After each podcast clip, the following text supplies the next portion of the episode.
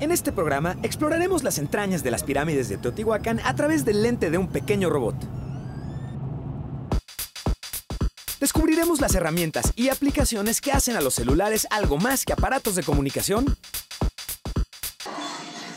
Y conoceremos a los gamers más experimentados de la Escuela Superior de Cómputo del Politécnico.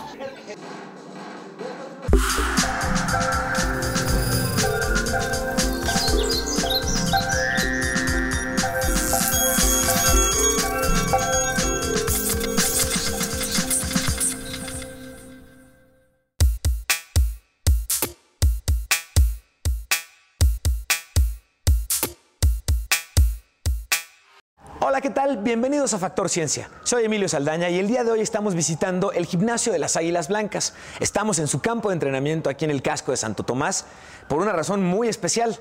El día de mañana se lleva a cabo la carrera IPN 11K y bueno, vamos a hablar de cómo la tecnología y la ciencia hoy apoyan e inciden en el deporte y en los deportistas, como desde los preparativos y las mejoras evoluciones que ha habido en la ropa, los mismos campos de entrenamiento, los lugares en donde nos ejercitamos y las técnicas que llevamos a cabo para lograr más rápido, más alto y más fuerte. Bienvenidos a Factor Ciencia, este es un programa muy especial.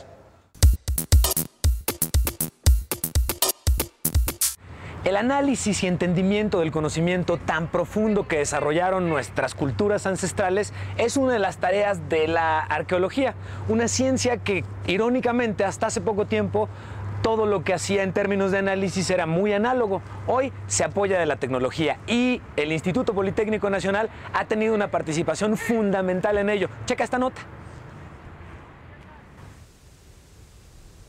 Una pequeña máquina diseñada por un ingeniero del Instituto Politécnico Nacional recorre las entrañas de la antigua ciudad de los dioses. Este robot tiene una de las misiones más importantes de la arqueología moderna en nuestro país, explorar un túnel debajo del templo de la serpiente emplumada en la zona arqueológica de Teotihuacán. Se llama Tlaloque 1, que significa ayudante del dios Tlaloc. Su misión es mostrar imágenes de lugares que hasta ahora han sido inaccesibles para el hombre.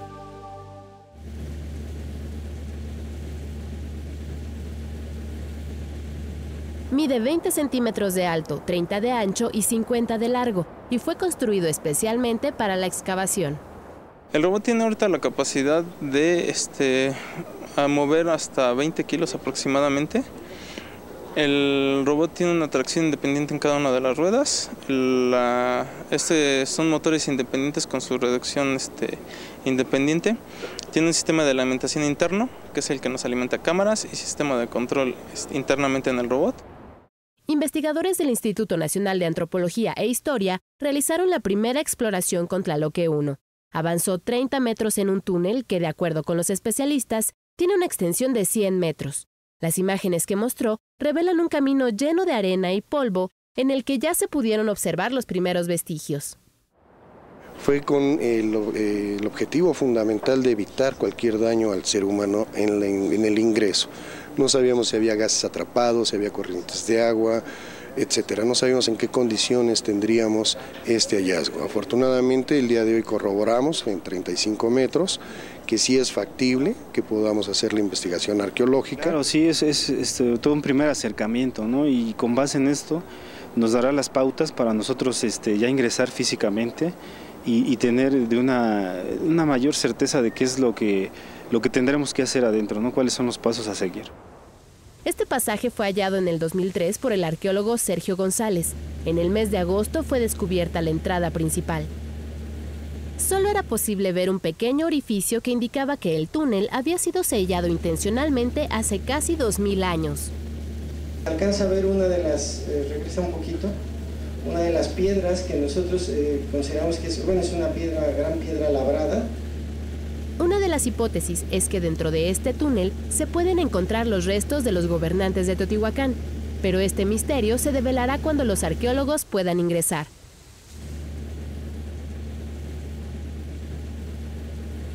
Es la primera vez en la historia de la arqueología mexicana y la segunda en el mundo en la que se utiliza un robot para este tipo de exploraciones.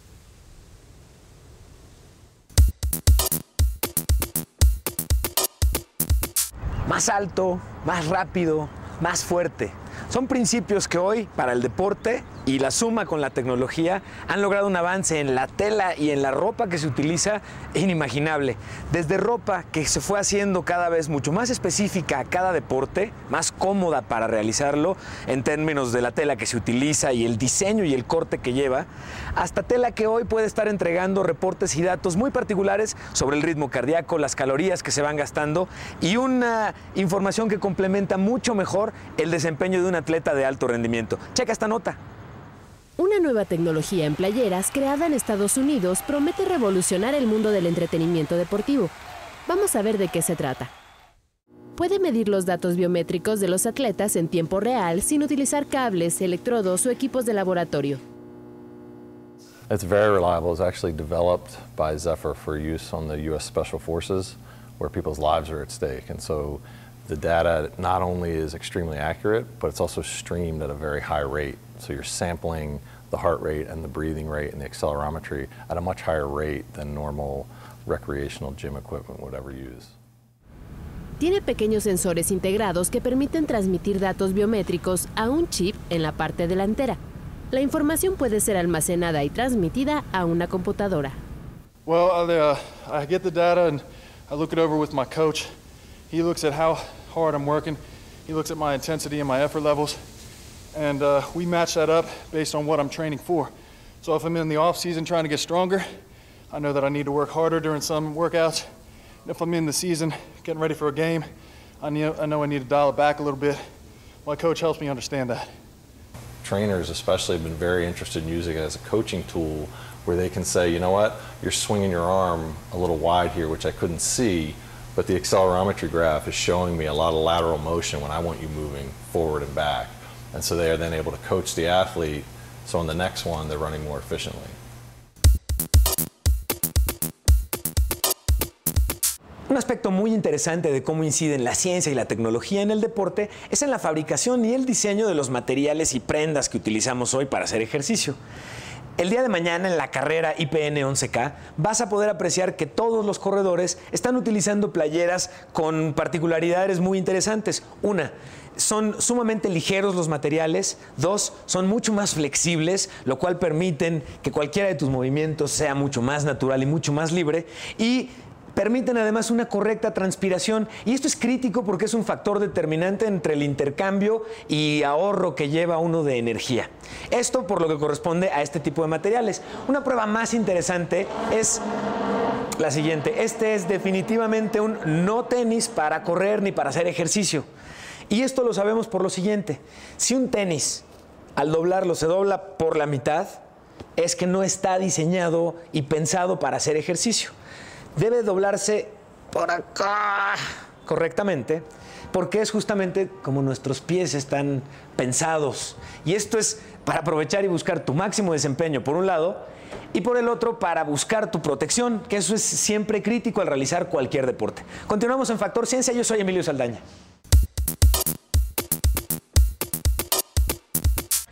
El uso y avance de la tecnología en los teléfonos inteligentes hace que su servicio principal, el de hacer llamadas, quede relegado por la integración de servicios de entretenimiento, información, trabajo y cercanía con nuestros seres queridos. El desarrollo de aplicaciones cada vez más tiene un campo impresionante de oportunidades. La revolución de la llamada cuarta pantalla ha captado la atención de millones de personas en todo el mundo es el smartphone, que hasta ahora ofrece ventajas que parecen no tener límites. Entonces, el hacer aplicaciones para este tipo de teléfonos, pues hace que tu computadora la traigas en la palma de tu mano, prácticamente. Entonces, así puedes facilitar de todo. Puedes que, este, crear, crear este, correos, puedes jalar todo lo que te puedas imaginar que podías hacer en tu computadora, ahora ya lo puedes hacer en tu celular. Junto a los teléfonos inteligentes se ha desarrollado una industria que crece a pasos agigantados. Ante este campo de oportunidad, un grupo de politécnicos creó ICOM Systems, una empresa mexicana pionera en el desarrollo de programas informáticos. Esto, por decirte algo, tiene dos, tres años que emergió en Estados Unidos, en la India, en otros países que son potencia de software. Es, es algo nuevo. Entonces nosotros creemos que este sería un buen momento para que México pues, figurara en esa área de desarrollo. Su campo de acción es el desarrollo de aplicaciones compatibles con los sistemas operativos de todos los teléfonos inteligentes para ofrecer soluciones a los usuarios con un solo toque de las yemas de sus dedos. Desde compras por Internet, información de lo que ocurre en todo el mundo, organizadores de bolsillo, incluso para el entretenimiento. El esquema de estas aplicaciones para comercializarse es, se suben a una tienda internacional por Internet. Entonces, eso cualquiera lo puede descargar. De hecho, nosotros tenemos usuarios de la India, de Singapur, que están usando nuestra aplicación de fotos. Una de nuestras joyas más recientes es una que se llama Phone Photoface.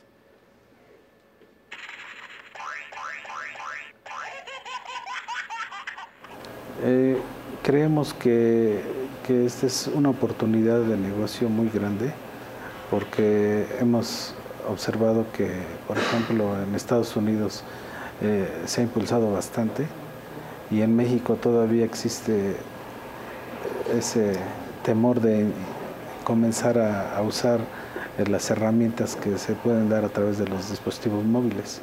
Un estudio de la consultoría europea Analysis Mason reveló que para 2014 habrá 1.700 millones de teléfonos inteligentes en todo el mundo, lo que representa una gran oportunidad para el desarrollo de aplicaciones cada vez más innovadoras.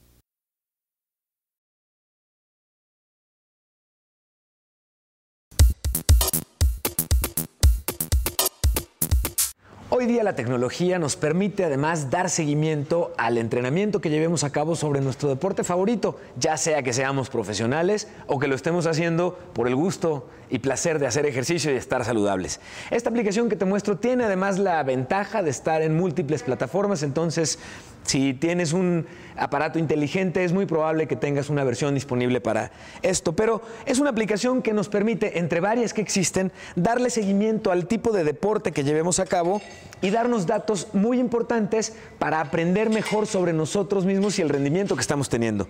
La duración de nuestra rutina, la distancia que recorremos, las calorías e información, incluso conectándole un aparatito externo adicional, podríamos medir toda la cuestión cardíaca y de respiración que estoy llevando a cabo dentro de mi entrenamiento.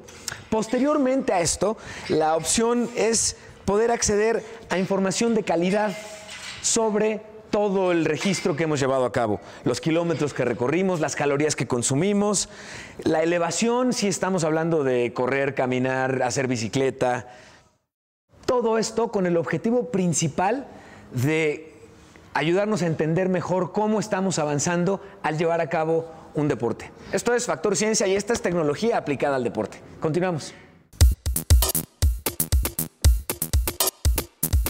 Todo buen cirujano debe contar con la correcta capacitación, misma que permita justamente garantizar la vida de sus pacientes en una operación. Científicos del Instituto de Investigación y Estudios Avanzados del Instituto Politécnico Nacional desarrollan una herramienta que ayudará a futuras generaciones a contar justamente con esa preparación adecuada. Vamos a ver. Ver con nitidez el interior de la garganta, el estómago, la nariz, incluso las arterias, es posible gracias al desarrollo de la endoscopía.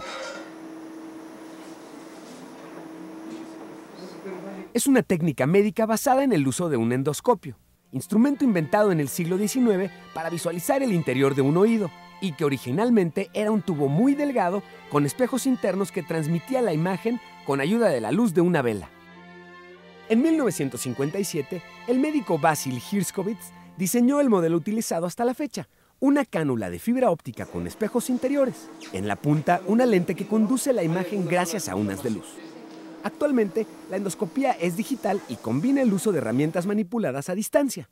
Debido a lo complejo que resulta este sistema de intervención no invasivo, en el Centro de Investigación y Estudios Avanzados del Politécnico Nacional desarrollaron un método que ayuda a optimizar las cirugías endoscópicas. Pasamos el hilo que necesitamos para hacer.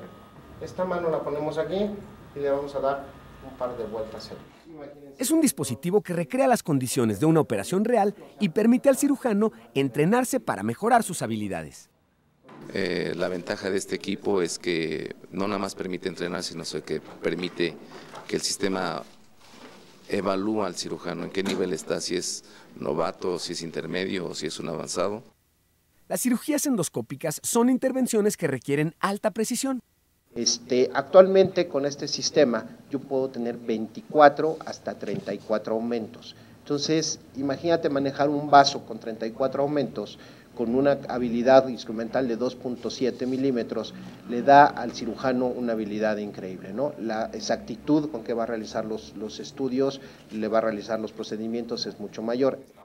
El sistema desarrollado por los investigadores del Simvestav utiliza además un software que registra cada movimiento para evaluar el avance de los médicos practicantes. En cada mano podemos registrar la posición X, Y, Z contra el tiempo, de tal manera que podemos hacer un registro continuo de cómo se comporta la mano derecha y cómo se comporta la mano izquierda a lo largo de todo el entrenamiento y al final podemos hacer una evaluación después de 100 entrenamientos ¿Qué tanto ha mejorado esa habilidad? El equipo funciona, nuestros eh, residentes preentrenados muestran una capacidad cada vez más adecuada. Este desarrollo aún no se perfecciona en el laboratorio, pero existen altas expectativas respecto a su aprovechamiento.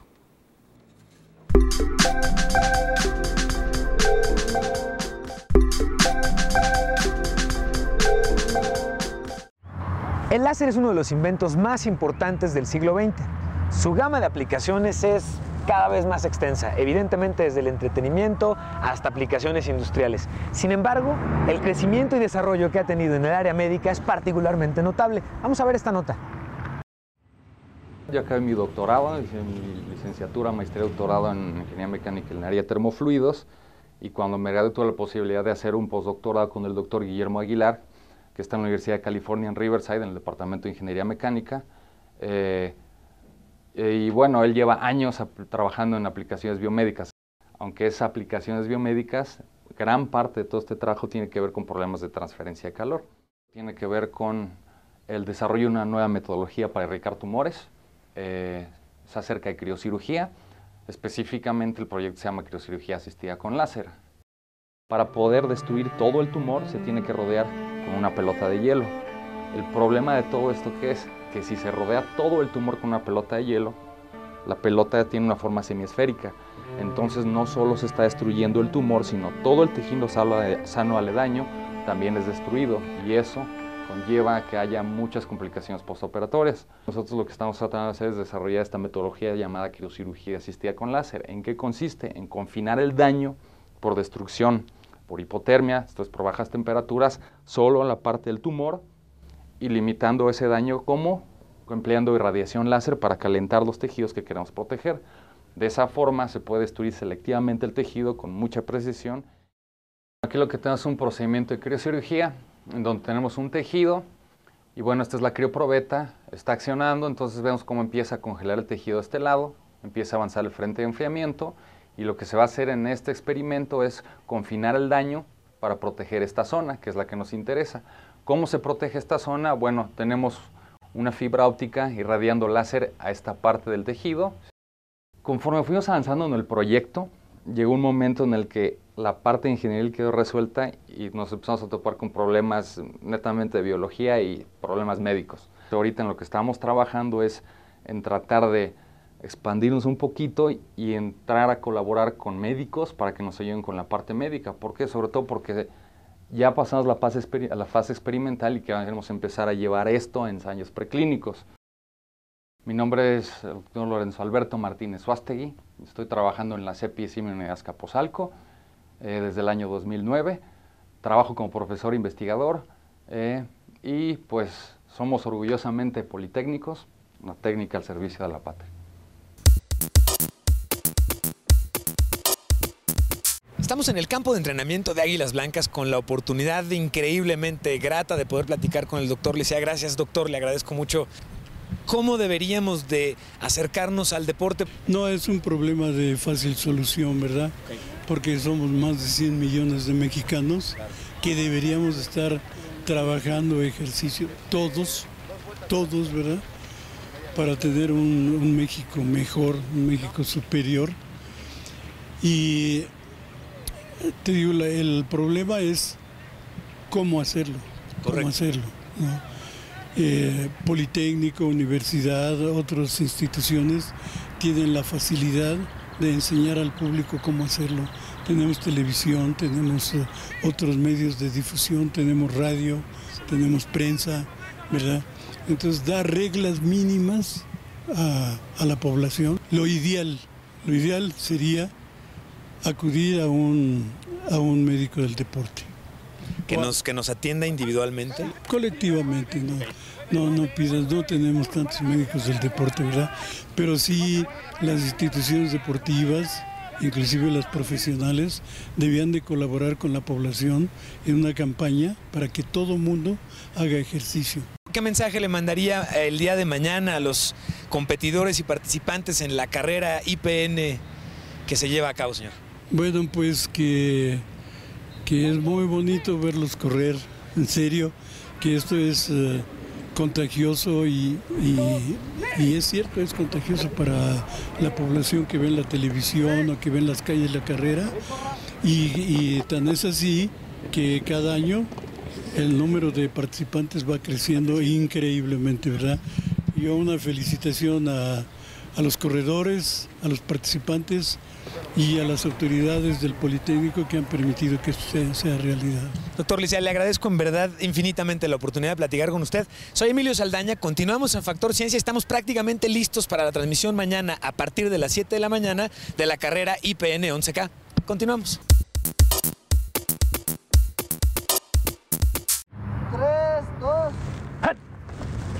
Los videojuegos, además de llevarte a mundos inimaginables, requiere de horas, cientos de horas de programación. Vamos a ver esto. Detrás de estas imágenes hay más que un juego. Hay ciencia y tecnología, creatividad, muchas matemáticas y profundos conocimientos de inteligencia artificial y computación. A pesar de que México es el segundo consumidor a nivel mundial de videojuegos, no figura entre los 10 principales productores de este tipo de entretenimiento. Nos damos cuenta de que en lo que se refiere a la producción es casi insignificante, o sea, son muy, muy pocas las empresas que producen juegos. Pues como un sueño aquí en la escuela, ¿no? Poder dedicarse y vivir de lo que es hacer videojuegos. Aunque la industria aquí en México es bastante, bastante difícil, de que prácticamente no existe. Para sentar las bases de esta industria, en la Escuela Superior de Cómputo del Instituto Politécnico Nacional se fundó el Club de Videojuegos. Se trata de gamers, jugadores experimentados, que dedican gran parte de su tiempo a esta actividad. Bueno, realmente pues, a los videojuegos he sido aficionado desde, pues, desde niño, desde que iba en primaria. Mi hermano tenía una consola de juegos y cuando empezaron a salir las computadoras, me empecé a pegar yo mucho a los juegos de computadora. En mi consola portátil, todo lo que viene siendo el trayecto de ida y vuelta a mi casa, todas las horas libres que tengo aquí y este y en mi casa pues lo que tenga de libre. Sí, todo lo que todo el tiempo libre que tenga lo dedico a eso. En tres años, este club ha convocado a decenas de estudiantes que aportan sus conocimientos, pero también aprenden a explotar sus habilidades. Aprenden a integrar varios conocimientos como inteligencia artificial, programación, que llevan en la escuela normalmente, con otros como modelación o programación de dispositivos móviles o de consolas para que, que no llevan con sus, dentro del área de ingeniería. ¿no? Una habilidad indispensable para la producción de videojuegos son las matemáticas. Los jóvenes programadores deben aprender mucho más de lo que habitualmente se enseña en el salón de clases. Pues sí se utilizan bastantes matemáticas, para ya sea en dos dimensiones o en tres dimensiones, son muy utilizadas. Para dos dimensiones se utiliza mucho lo que es geometría analítica, para tres dimensiones se utiliza mucho lo que es cálculo vectorial. También tienen que aprender complejos algoritmos de inteligencia artificial para que sus personajes adopten el comportamiento deseado. Si queremos que un enemigo esté persiguiendo constantemente al protagonista, tendremos que usar un- algún, algún algoritmo de inteligencia artificial que constantemente esté obteniendo la, po- o sea, la posición de la pantalla del jugador Y cuando algo no marcha bien en la programación, hay muchos jóvenes expertos para resolver los problemas. Uno lo ve como una oportunidad de compartir conocimientos con otros estudiantes. Eh, el club mismo pues es un punto de encuentro entre los alumnos que tienen esta misma inquietud y como ellos lo mencionaron en su momento, pues también es para ellos una oportunidad de enseñarse unos a los otros Los estudiantes ya han creado sus videojuegos y los presentarán este año en el Foro Mexicano de Profesionales de los Videojuegos. No, yo estoy bueno, trabajando en un juego de plataformas este, cuyo este personaje principal va a ser un muñeco de palitos. Palitos. Este, la dificultad de un juego de plataformas es este, tanto la física como la inteligencia artificial de los enemigos. Estamos desarrollando un, eh, un thriller, un survival horror, que es un tipo de videojuego en lo que ah, tienes que escapar de diferentes peligros en 3D. Y yo un día se me ocurre agregar a un nuevo personaje que haga algo que no ha salido innovador, este, yo poder hacerlo, este, más que nada es la creatividad que yo quiera, la puedo poner en un videojuego. Ya conoces este club de aficionados al entretenimiento electrónico. En el futuro, cuando conectes tu consola favorita para jugar, recuerda toda la ciencia y tecnología que hay detrás de cada partida.